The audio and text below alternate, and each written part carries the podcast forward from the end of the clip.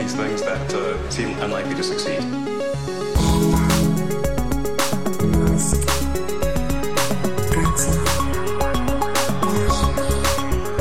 Bienvenidos a un nuevo episodio de Elon, episodio 92. Nos acercamos poco a poco al 100. Lo vamos a intentar que coincida con algo importante. No sé si, si- Mm. si es a Starship a Hawái o algo, pero algo tenemos que hacer. La Mira entrevista a Elon, siempre por fin. decimos, siempre de- en una entrevista a Elon, sí, podríamos intentarlo. Ya lo están a intentando Grimes. los- están intentando los de Genshin Impact eh, contactar con Elon y les ha salido mal la jugada, imagínate nosotros, ¿no? puede ser, puede ser. Me, me- me despierta mi mujer con un, con un, un pantallazo de un, con un tweet y me dice, los del Genshin Impact le han cambiado el nombre a una de sus cuentas y pone Elon Musk y, y luego han borrado el tweet. Pero Este- ella ya había sacado pantallazo porque es muy fan del Genshin. Esto lo hemos apuntado para contarlo, es lo que vamos a contar ahora, Cuenta, ya que cuenta, hemos, ya, hemos acabado el tema. Pues sí, era un reto, o sea, Genshin Impact es este juego, tú, tú lo conoces mucho mejor que yo, pero bueno, es un juego muy exitoso eh, que está en varias plataformas, incluido en el móvil, y mm, hicieron un reto sobre Elon Musk con la idea de que el propio Elon Musk reaccionara, ¿no? En plan, notice me, senpai, ¿no? Y le- eso, le, le ponen Elon Musk a una personaje ficticia Sí. y eh, los jugadores tenían que seguir la cuenta de Twitter de este NPC del juego eh, para conseguir que los desarrolladores pudieran ponerse en contacto con él. Sí. Le- este reto, esta especie de reto, al final, por las quejas de los usuarios, de los fans, e- esa palabra en, en inglés, ¿no? El, el backlash, eso, el, Sí. eh, bueno, el feedback negativo en general, Sí. tuvieron que cancelarlo. Y cuando lo cancelaron, Elon va y tuitea. ¿Cómo me gustaría salir en este juego? No puedo esperar para salir en este juego. Pero ¿por qué reacciona negativamente la gente? Porque, o sea, es en plan, porque es una, una, una serie de jugadores, o sea, un- unos demográficos más jóvenes de estos que están, que todos odian a Elon, etcétera. no lo sé por qué, pero la- bueno, sí, la verdad es que no creo que en la generación Z Elon eh, tenga... Caiga tan bien como la, como la Y, ¿no? y mm, bueno, esto dio lugar a que le preguntaran a Elon por sus animes favoritos, lo que generó otros cientos de artículos en webs digitales sobre los animes favoritos de Elon, que son Death Note, Evangelion, eh, Ghost in the Shell. El viaje de Chihiro, La princesa Mononoke, Full Metal Al- Alchemist y Your Name. Por si Bueno, lo quieres. poco- Tú los habrás visto todo, Bien, imagino yo. bien. ¿Alguno he visto? Bien, pero normie, un poco normie. Normie, pero no, ya, es, ya es bien, ya no es Dragon Ball Z. que es en plan lo, lo ultra, lo ultra- Pero bueno, está, está bien, está bien. No dijo, no dijo Akira, por algún. que suele ser, ¿no? Cuando le preguntan a alguien, ¿quién es tu jugador de fútbol favorito? "Ah, ah, ah, ah, Messi, ¿no? Pues eh, dice Akira, o Akira Dragon Ball, ¿no? Es en plan los más, los más clásicos. Es como, ¿quién es tu compositor de música favorito? Pues sabes, Beethoven y Mozart, ya está, ¿no? bueno, en fin, dejemos de meternos con el gusto cultural de- del amigo Elon, porque un icono de la cultura, esto sea así, fue al espacio mi amigo personal, William Sandner, con sus 90 años, que yo le estaba viendo ponerse las botas estas especiales, etcétera, en la cápsula de despegue, y decía, digo, pero si me cuesta a mí más calzarme Sí. por las mañanas, tío, te lo juro. Está fuerte con 90 años. No parece que tenga 90 años, No, la no, verdad. no. Eh, la torre de lanzamiento de Blue Origin no tiene ascensor, o sea, tienes que subir por escaleras. Y el yo me quedo, señor- yo me quedo, yo que me pongan un cohete para subir hasta arriba y luego ya veremos. Y lo subió el primero como si nada, o sea que muy bien William Shatner en ese sentido, pero de verdad que se me erizó un poco el, el pelillo del brazo porque la, la emoción estaba realmente impactado. Han Estaba llorando, cuando volvió Sí. se puso, se le, se le salían las lágrimas, sí, Sí, sí, sí. cuando volvió y, y pronunció ese discurso que no sé si tendría preparado o fue todo improvisado, pero realmente estaba emocionado y se lo veía en, en el vídeo en el que están en el apogeo de, de- de la misión en, el, en la Sí, den- cápsula. dentro de la cápsula, sí. Eh, se lo ve realmente impactado. Todos están jugando con la Ah, eh, microgravedad, tirarse cositas, no sé qué, no sé cuánto, y él está mirando por la ventana realmente impactado, realmente sorprendido y emocionado. Y, y no sé, me dio, no, no sé si ternura es. un Ternura, poco- totalmente, totalmente, porque él, claro, joder, más allá del Capitán Kirk, que él, pues eso, eso ya fue hace muchos años, es que fue hace seis décadas, Hmm. Que hace mucho tiempo que él luego hizo las películas, ya un poco más mayor, etcétera, pero, pero bueno, digamos que nosotros le conocemos como el Capitán Kirk, pero para él esto ya es el pasado de lo pasado. pero sí es cierto, ¿no?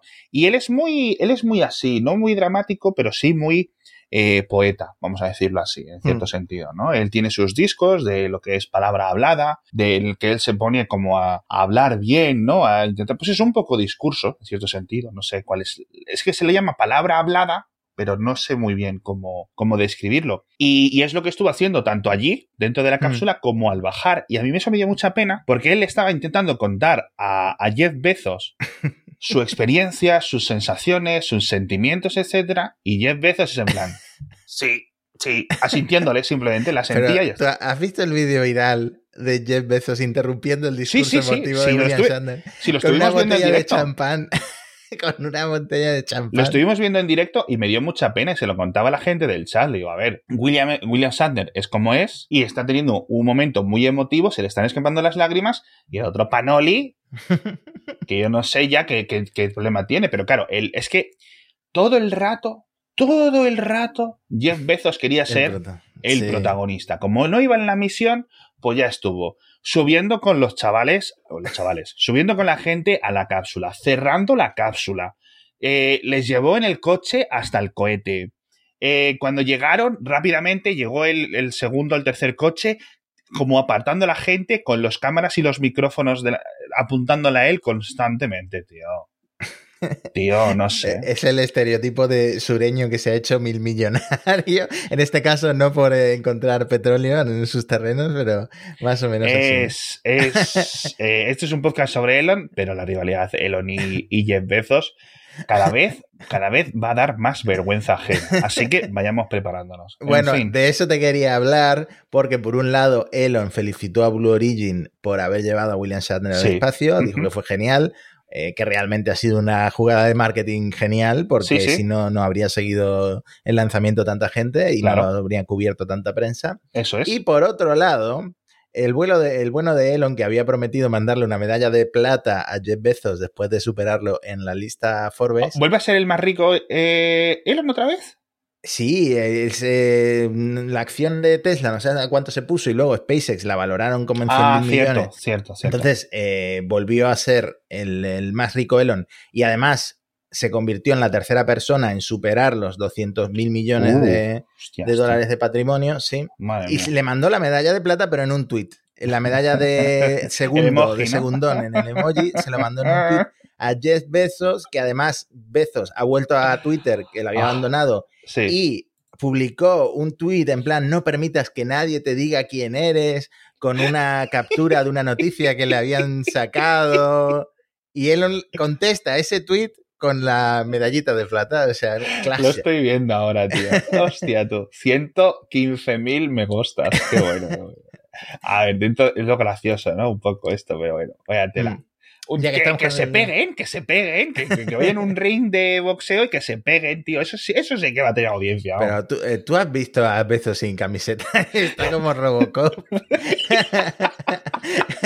Le partiría la cara a Elon fácilmente. Bueno, Elon es grande, ¿eh? Elon es muy Elon grande. está grandote, pero bueno, que como los youtubers, ¿no? Que se den seis meses de entrenamiento, nueve meses para ponerse al día y al final, pues eso.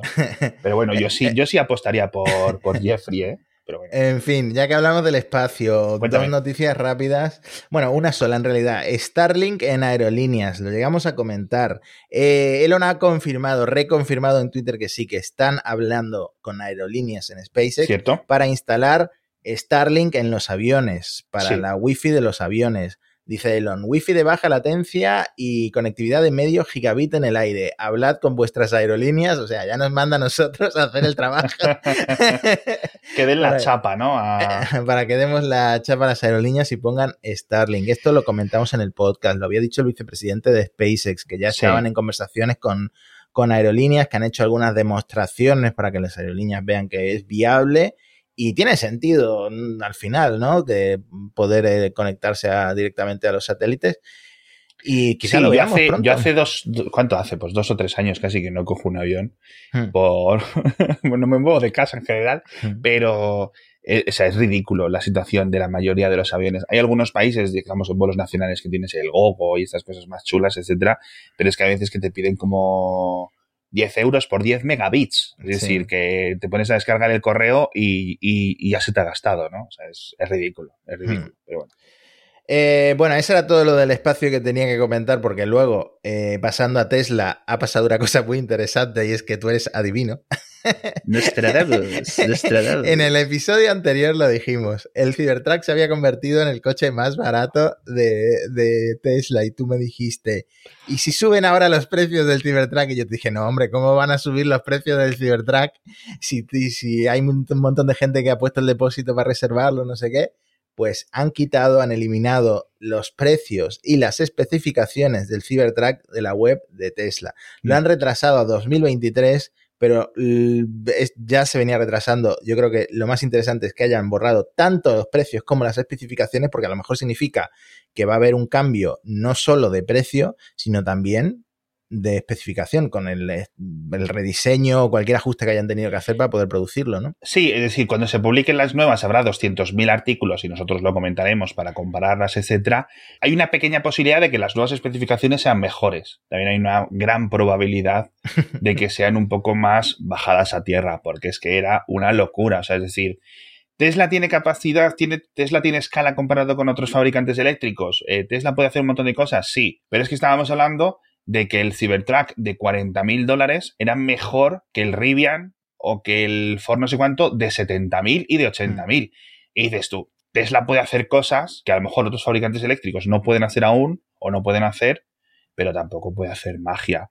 Entonces yo creo que se vinieron muy arriba en su lanzamiento, en las previsiones, etcétera, y eso animó a mucha gente porque dice, joder, es que por 40 mil dólares, en vez de tener un Model 3, tengo hmm. esta camioneta de 7 metros de largo casi, me parece un camión, y claro, pues mucha gente puso, eran 100 dólares, ¿no? La reserva. Hmm. Veremos, es que no nos queda otra que especular. Yo creo que el diseño no debería de cambiar, pero sí, pues quizás el rango la autonomía, etcétera, yo creo que es lo que más, más se verá afectado. Quizás la aceleración, un poco, no lo sé. A ver, tenemos que hablar de FSD otra vez porque están todos los ojos puestos en el Full Self Driving. Y es que este martes, el ah, martes 19 de octubre, se cumplen cinco años desde que Elon Musk prometió que todos los Teslas que se estaban fabricando entonces, octubre de 2016, iban a ser eh, capaces de una conducción autónoma de nivel 5 en la actualidad, bueno, en el futuro, en la actualidad. Cumpleaños eh, feliz, cumpleaños feliz, nos han tangado unos 10.000. ¡Eh! Es que hay gente que ha pagado 10.000 dólares hace 3 y 4 años a cambio de Tesla. perdón por reírme, perdón por reírme porque a nadie le gusta que le engañen 10.000 dólares. Pero chico, tío, bueno, te la han colado. Ya que lo estás mencionando, eh, la gente ya se está organizando para una demanda colectiva por esta promesa incumplida. Que devuelva el dinero.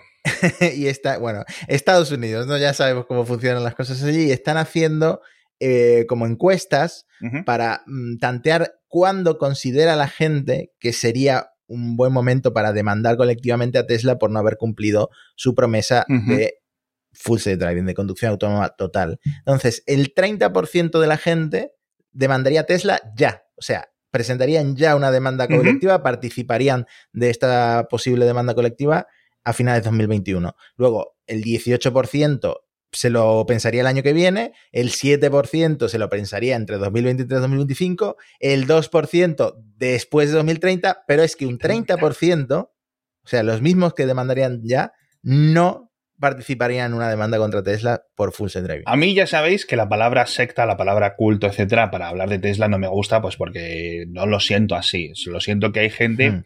que tiene como una mayor acepción o una mayor una mayor cercanía con la marca o puede pensar o puede hacer suyos esa sensación, ¿no? De que realmente Tesla está intentando avanzar, la economía sostenible, renovable y que el resto de el mundo está contra ellos. Es decir, esa épica en hmm. cierto sentido, ¿no? Que te permite tener, digamos, un grupo más cercano que otro, pero está lejos de lo que es una secta secta, es decir, las sectas son algo, serios. Pero coño, este 30% es mucho, tío. es que sois unos pringados.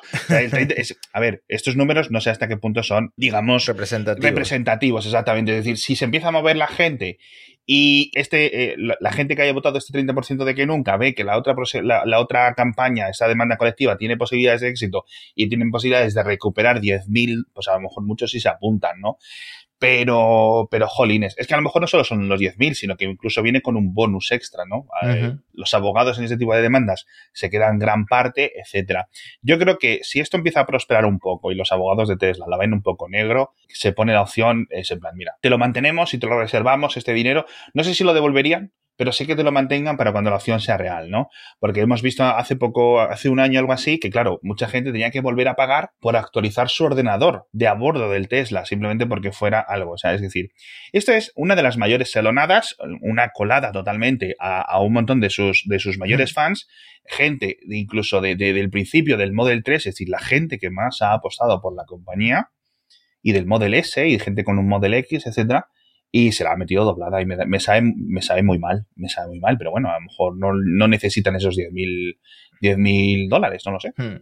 Bueno, es un momento crucial para el FSD en cualquier caso, porque los reguladores de seguridad vial de Estados Unidos, que es la Administración Nacional de Seguridad del Tráfico en las Carreteras, más conocida como NHTSA, ha enviado varias eh, preguntas eh, de estas oficiales a Tesla, como por ejemplo, ¿por qué Tesla no presentó el papeleo de retirada del mercado, lo que en Estados Unidos se conoce como un recall, cuando actualizó su software de autopilot para identificar mejor los vehículos de emergencia estacionados, que es uno de los problemas que hemos comentado siempre que tiene FSD. Por lo visto, em, cualquier fabricante en Estados Unidos que tenga que emitir una actualización eh, que mitigue este tipo de defectos, pues tiene que rellenar todo el papeleo para hacer un recall, un retiro del mercado. Y es decir, un proceso mm. burocrático paralelo a la...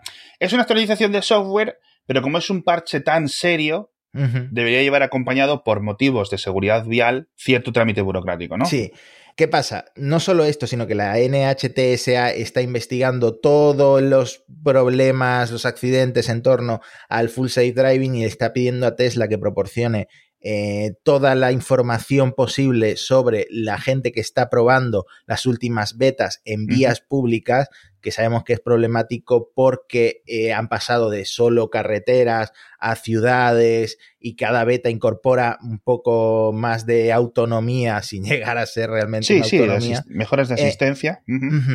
Y ¿Qué pasa? Que enseguida los, eh, ¿cómo decirlo? Los de Tesla Q, tus amigos de Tesla Q, han visto aquí una señal de por qué Tesla ha retirado los acuerdos de confidencialidad de las betas de Full Self Driving. O sea, Full Self Driving, la 10.2, ya viene sin NDA, sin acuerdo de confidencialidad. La gente ya puede subir libremente vídeos de lo que haga con su Tesla. Entonces, ¿qué pasa aquí? Que por lo visto, la NHTSA había visto los NDA de Tesla como un intento de limitar el acceso a la información de la seguridad de estas últimas betas. Es decir, la NHTSA estaba viendo los NDA como una forma de Tesla de ocultar las partes negativas. Exactamente. Y, Tesla lo que ha hecho, que Elon ya lo venía sugiriendo con alguna indirecta, es quitar estos acuerdos de confidencialidad. Ya veo, ya veo, ya veo. Hmm. No, a ver, y a mí me parece mejor porque podremos ver. Otra cosa es, es decir, vale, quitas los NDA, perfecto. Eh, yo creo que podremos ver más partes reales, ¿no? El problema es luego la, la autoselección de clips que suban mucha gente que está dentro del FSD. Por dos motivos. Uno, por querer verse o por no querer recibir ataques de otra gente, si suben los vídeos en los que el FSD, el beta, hace algo raro, que eso ocurre, es decir, esto es muy sencillo. Cuando tú tienes acceso al FSD, subes a YouTube, tienes muchas visitas porque hay mucha gente interesada en verlo, etc. Si las cosas van bien, tienes más visitas y más likes y más suscriptores. Si empiezas a mostrar los que no son tan buenos, hmm. tienes bombardeo de no me gustas, tienes comentarios de odio, etcétera. Entonces, mucha gente, pues a lo mejor eso no quiere evitarlo. E intenta como mm, autorracionalizar el no subir algunos clips. Por eso a mí me gustan los que no son editados. Los que son, pues, una hora de una, de, un de una señora o de un señor dando vueltas. No me gustan, eso sí, los que se hacen por la noche, por ejemplo. No me hmm. gustan. O sea, me gusta verlos, etcétera. Pero entiendo que muchas veces estas actualizaciones llegan de noche o son gente que tiene su trabajo y la única tarde, que el, único momento que tienen para probarlo es por la noche. Pero claro, por la noche es un entorno con mucho menos tráfico, es un entorno mucho más sencillo para conducir en muchas ocasiones, ¿no?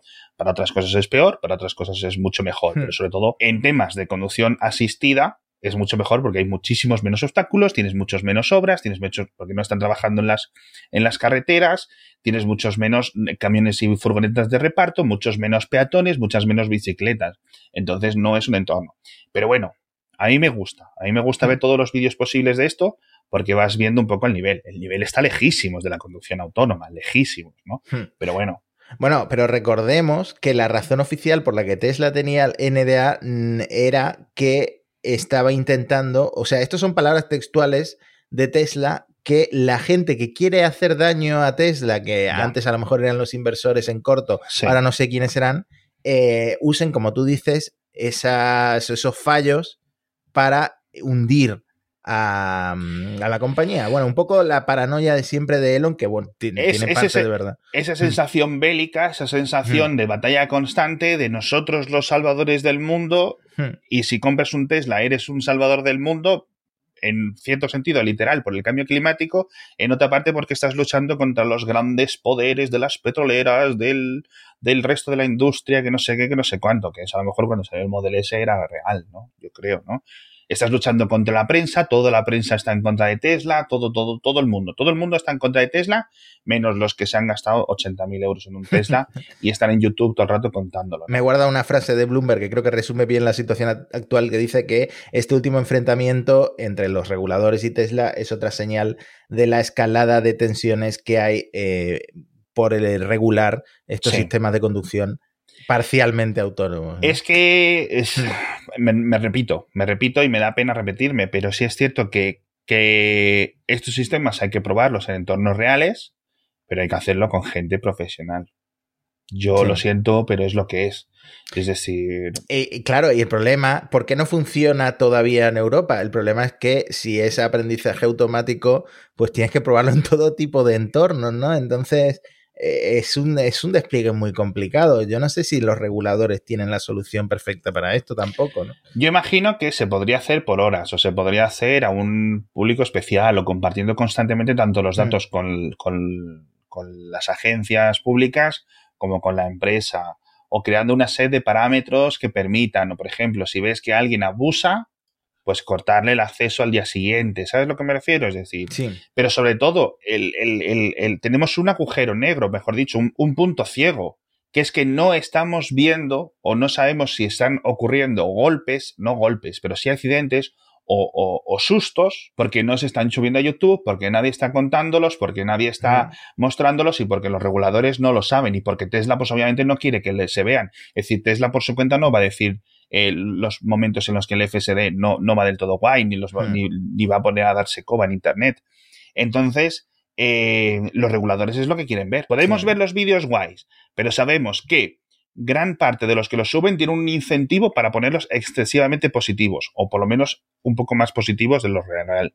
Por otra parte, la compañía tiene todo el incentivo para ocultarlos. Mm. Eh, y más una compañía como Tesla, que si me dices, joder, es una compañía que nunca miente, que siempre dice la verdad, que no sé qué, pero es que incluso para las cosas buenas en el pasado, eh, hemos visto, a ver, todas las empresas tecnológicas mienten, estamos cansados de decirlo, pero Tesla en algunas cosas es que, madre mía, tiene la nariz muy larga, ¿no? Y sobre todo Elon, ¿no? Entonces, eh, claro, a ellos les preocupa porque es que ciertamente, lo que decimos siempre, no estás probando la beta de una aplicación en tu móvil, estás probando la beta de una cosa de dos toneladas que va dando vueltas por las calles. Entonces, hay cosas que pueden fallar. De momento, de momento, no tenemos ninguna cosa por la que llorar, pero quién sabe. Y si algún día hay alguna cosa para la que llorar, los políticos van a ir a saco. Hmm. Van a ir a saco y no les podemos quitar la razón. Para que esto se restrinja y para que luego todo este progreso, que yo entiendo que Tesla lo hace así porque puede progresar eh, su entrenamiento más rápido, pues el entrenamiento se retrase y la autonomía completa, pues a lo mejor en vez de llegar en 2028, llega en 2034. Por parte de Tesla, otros fabricantes parece que van mucho más adelantados, pero bueno, en fin. ¿Sabes lo que vamos a hacer? Vamos a comentar nuestro patrocinador de esta semana, que es la gente de Informa, y luego seguimos con el episodio, porque, bueno, pues para poder crecer, como cualquier empresa, necesitas dos cosas. Uno, conseguir mejores clientes, nuevos clientes y mantener felices a los que ya tienes. Y esto, los más de 1.500 empleados de Informa te ayudan a hacerlo. Simplemente puedes hacer, entras en su web, informa.es, y ahí vas a tener todo, porque son profesionales de los datos, te van a ofrecer soluciones para todas las fases de tu negocio, ¿vale? Para marketing, para ventas, para compliance, para expandirte a nuevos ramas de tu, a nuevos negocios, es decir, para finanzas, para todo, de verdad. Son unos socios que además están trabajando con el 89% de las empresas del IBEX 35, es decir, están trabajando con grandes empresas, están trabajando con pymes, están trabajando con todo el mundo. Entonces, ¿que eres una de las pocas personas que no estás con ellos? Entras en informa.es y puedes solicitarles dos informes gratuitos sin compromiso, que te van a intentar hacer pues, una consultoría y un análisis de cómo funciona tu empresa, hacia dónde puede crecer, hacia dónde puede mejorar, etcétera. Así que echadle un vistazo porque merece mucho la pena. O os dejo el enlace en las notas del episodio a su número de teléfono porque si pues queréis hacerlo mejor por teléfono. Cuéntame más cosas, Matías, a ver. Bueno, tú sabes que mucha gente piensa que Tesla, la acción de Tesla, está súper inflada. no sé si tú lo piensas. Yo, como no tengo, como no tengo, me da igual. Ahora, lo que siempre digo, cada vez que veis un vídeo de YouTube de na, ¡Qué bien va mi coche! ¡Qué bien va mi coche! ¿Sabes cuántas acciones de Tesla tiene el que lo dice? Pero bueno, sigamos. Bueno, pues Elon Musk, el CEO de Tesla, se está quejando en Twitter de lo infladas que están las valoraciones de Lucid y Rivian, que son dos de los competidores que más se han subrayado como Tesla Killers.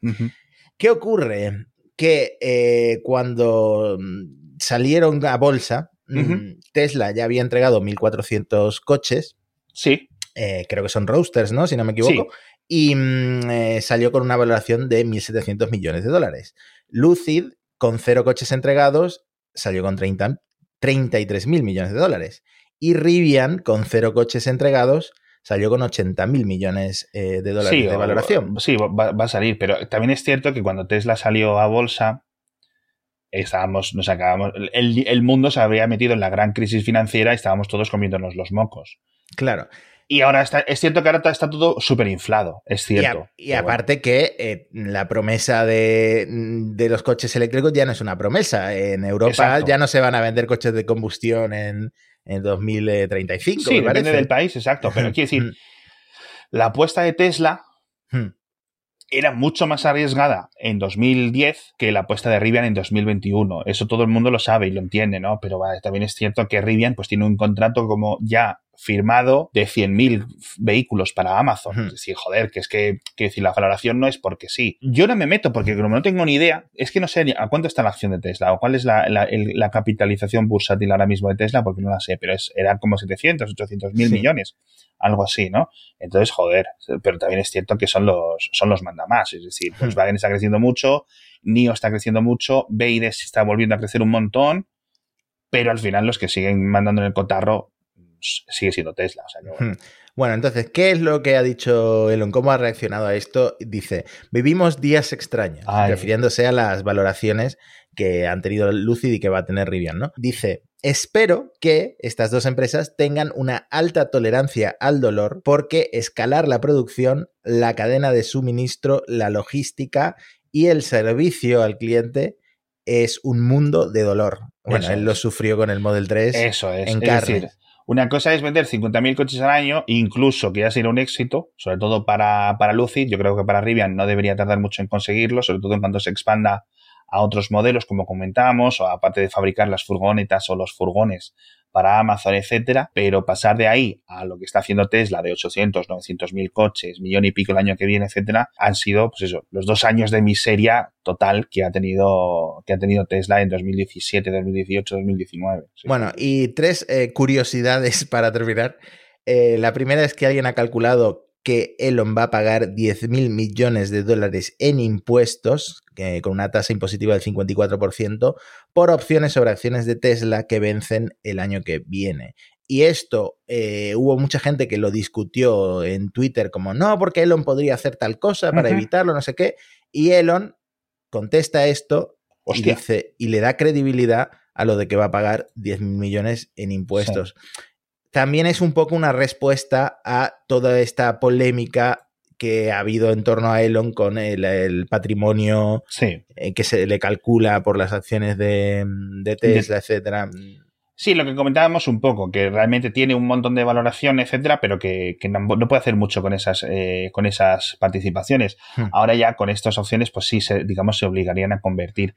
Pero bueno, eh, también he estado leyendo por ahí que andan en Estados Unidos planteando una especie de legislación, no lo he entendido muy bien, de, mm, de básicamente es, tienes acciones, pero vamos a pagar un pequeño porcentaje, aunque no las vendas, porque actualmente en Estados Unidos, hasta que tú no vendas las acciones, Hmm. no puede, no vas a pagar impuestos en lo que has ganado. Es decir, se resta por cuánto las has vendido y por cuánto las compraste, y eso tienes unos, unos ingresos, digamos, capitales. Y de ahí pagas un porcentaje. Perfecto, eso ocurre en todos los países. En los otros países vas pagando año a año, dependiendo de cómo vaya. Lo bueno, que, por ejemplo, si has pernado pasta, pues eso tienes créditos fiscales. Es decir, mm, está bien porque te puedes eh, pasar unas vacaciones con lo que te devuelven, en cierto sentido.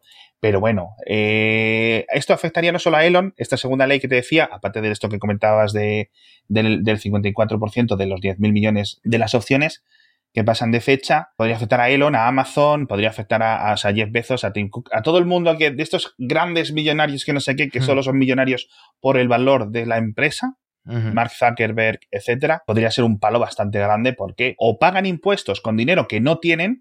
¿vale? Porque no tienen tanto capital en mano, o tendrían que pedir préstamos para pagarlos, o empiezan a vender las acciones para cubrir estos gastos, venderles una parte, etcétera. Si las vendes, pues cada vez vas erosionando tu poder, en cierto sentido, corporativo, porque pues al final mandas menos dentro de la empresa.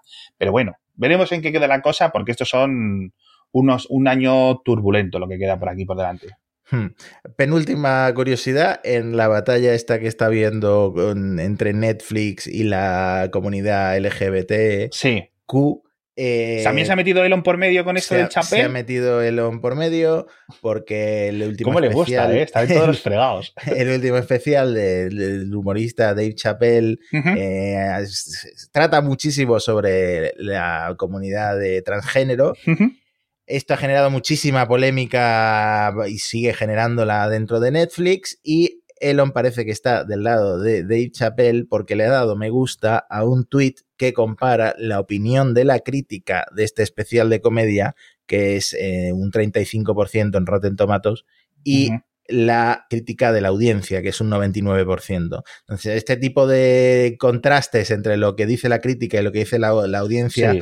Se ve que en el caso de Dave Chappelle le ha hecho gracia a Elon y le ha dado me gusta. Entonces fue muy comentado este me gusta. Sí, que es de, este es el, lo, lo puso Tim Urban, ¿no? Este Mm. Tim Urban, que no sé si es colega personal de, de Elon, pero sí sé que han, que comparten muchas cosas y no sé si en persona, pero vamos, amigos de internet, eh, sí que, sí que son desde hace tiempo. Y yo no sé si meterme en la polémica, pero a mí me ha gustado también el, el especial. Tú lo has visto, ¿no?